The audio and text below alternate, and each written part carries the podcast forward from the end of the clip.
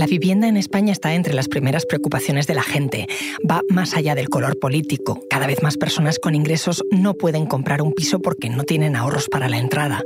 El problema ha entrado de lleno en la campaña electoral con medidas como los avales públicos. El Estado va a respaldar el 20% de la hipoteca para jóvenes y familias con hijos. Un plan que el Gobierno calcula que beneficiaría a 50.000 personas y que provoca, sin embargo, recelos fuera del PSOE.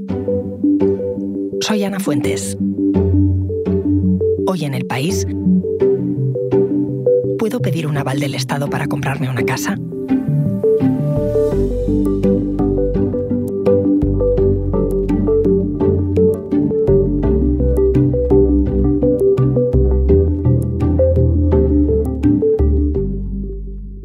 Hola, José Luis. Hola, Ana. José Luis Aranda es mi compañero de Economía del país, experto en vivienda. Ahora te veo bastante ocupado porque es uno de los temas clave de la campaña, ¿no? Clave y, candente, porque no cabe duda de que, de que el acceso a la vivienda se ha convertido en un problema que preocupa a mucha gente. Y a la vez se ha convertido también en uno de los asuntos calientes de esta precampaña, porque aunque no lo parezca, estamos en precampaña todavía. Quería comentar contigo un anuncio que ha abierto debate. Vamos a crear una línea de avales para garantizar hasta ese 20% este era el presidente del gobierno Pedro Sánchez hace unos días, comprometiéndose a avalar a los jóvenes y a familias con rentas medias y bajas que quieran comprarse una casa. José Luis, ¿esto exactamente cómo se hace? Pues a lo que se ha comprometido el Gobierno es a un aval público de hasta el 20%, que en algunos casos puede llegar al 25% si la vivienda tiene determinados requisitos energéticos. Y esto sería para comprar una casa. Y sería posible para compradores de vivienda de hasta 35 años o que tengan menores al cargo. Vamos por partes. Por medir el impacto real de este anuncio, ¿a cuánta gente puede beneficiar? Lo último que ha dicho el Gobierno es que servirá para financiar la compra de unas 50.000 casas. Ahí entra tanto vivienda nueva como segunda mano, es decir, beneficiará a 50.000 familias que necesiten una hipoteca para comprar una casa.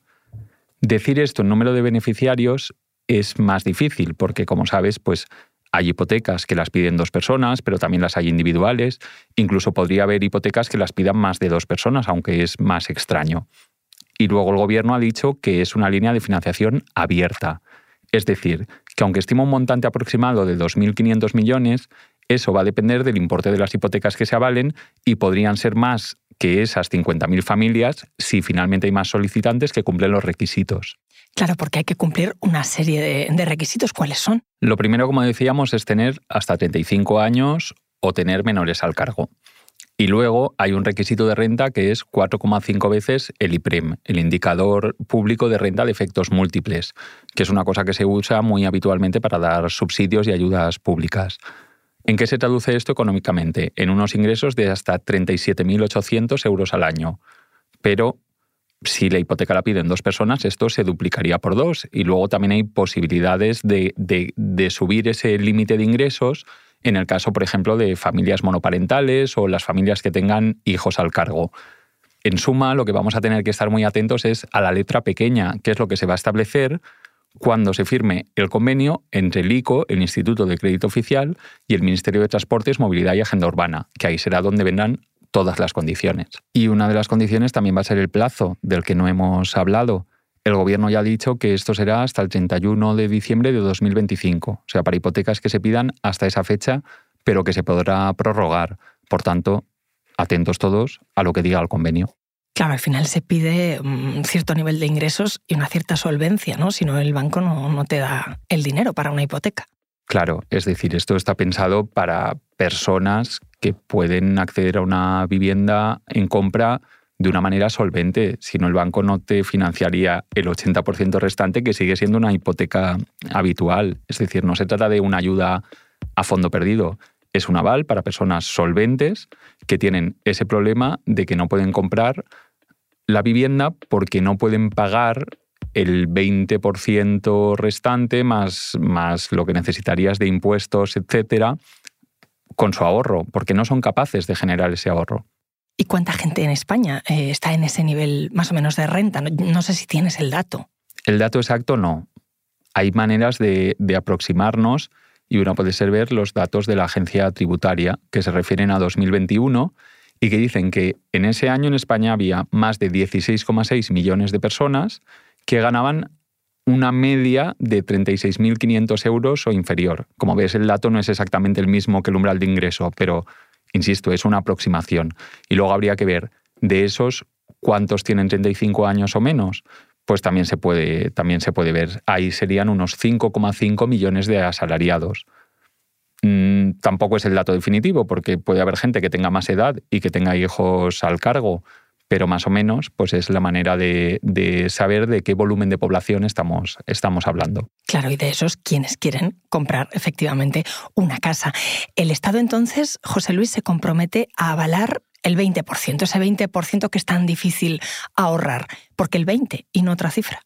Por lo que hablábamos antes de que la hipoteca normalmente te cubre el 80%, llega hasta el 80%. Sabes que desde hace unos años, con el estallido de la burbuja inmobiliaria, las entidades financieras, en parte por exigencia de los reguladores, pero se volvieron mucho más estrictas a la hora de, conceder hipotecas. Para que te hagas una idea, aquello de 2005, 2006, 2007, cuando era relativamente fácil que te dieran una hipoteca por el 100% del valor de la casa o incluso se hablaba de más. Yo creo que alguna vez hemos, hemos comentado tú y yo esto, ¿no? Esto de que ibas y te daban pues también un poquito más para los muebles, para comprar un coche o incluso para pagarse unas vacaciones. Eso ahora parece, parece imposible y raramente se entrega un préstamo que supere el 80% del valor de la casa, a no ser que se aporten avales familiares o una segunda residencia.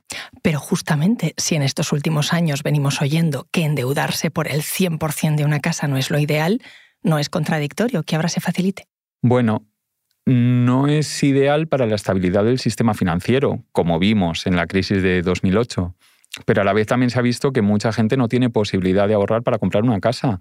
Y muchas veces es gente solvente que podría pagar esa hipoteca.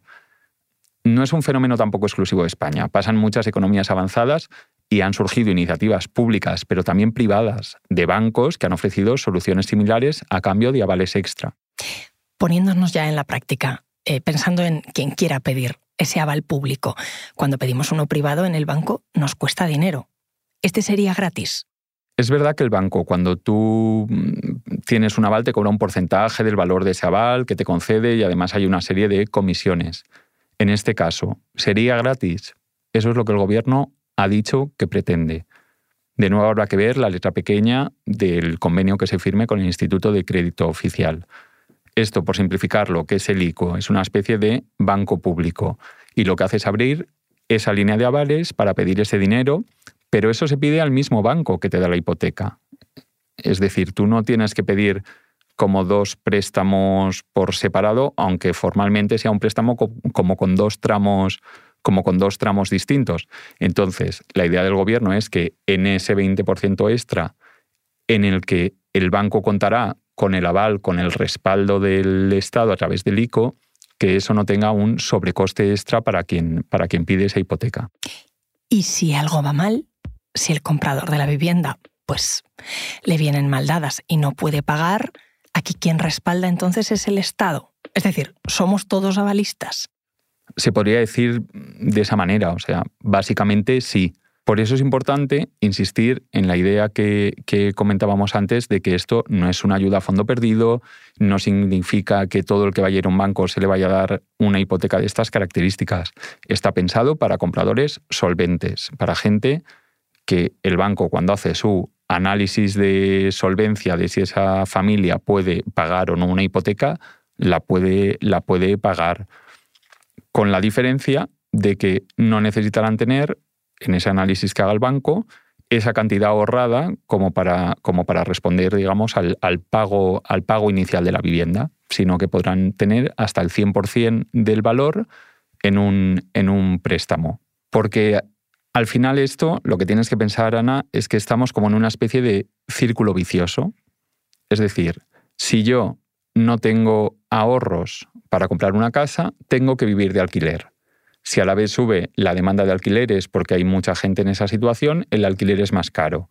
Si el alquiler es más caro y yo destino más parte de mis ingresos a pagar el alquiler, no genero suficientes ahorros para comprar una casa. Es como una pescadilla que se muerde la cola.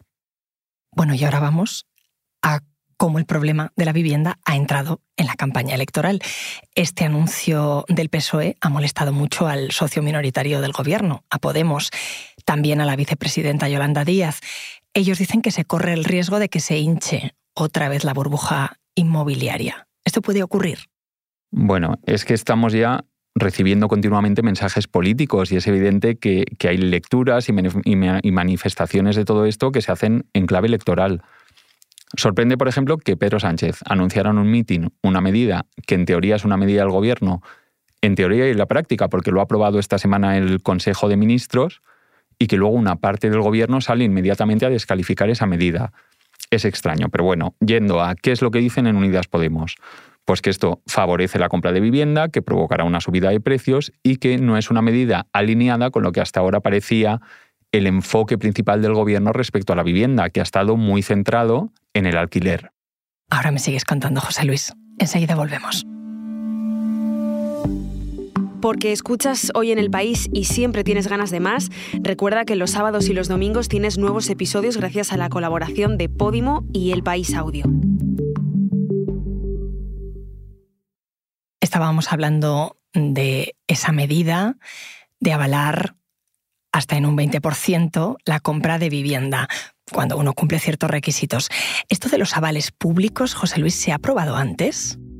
Sí, ya se hace, por ejemplo, en cuatro comunidades autónomas donde gobierna el Partido Popular, en Murcia, en Madrid, en Andalucía y muy recientemente en Galicia. Madrid, por ejemplo, que lo anunció en su día a bombo y platillo, puso 18 millones para esto y contaba con avalar a unas entre 500 y 600 personas.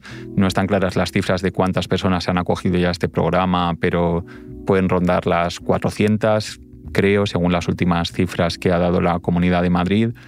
En Galicia se acaba de estrenar.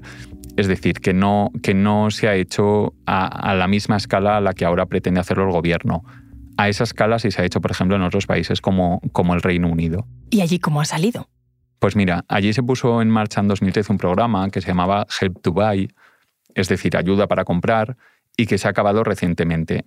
La idea era la misma, permitir a familias con menos recursos obtener un préstamo hipotecario que avalara el Estado por el 95% del valor de la vivienda. Allí en principio no se llegaba al, al, 100%. Y es una ayuda que, según el balance que han hecho las autoridades británicas, ha ayudado a unas 340.000 familias a conseguir tener un hogar en, en, en propiedad. Pero también ha contribuido a inflar los precios según algunos informes. Y eso es lo que, por ejemplo, han criticado en Unidas Podemos.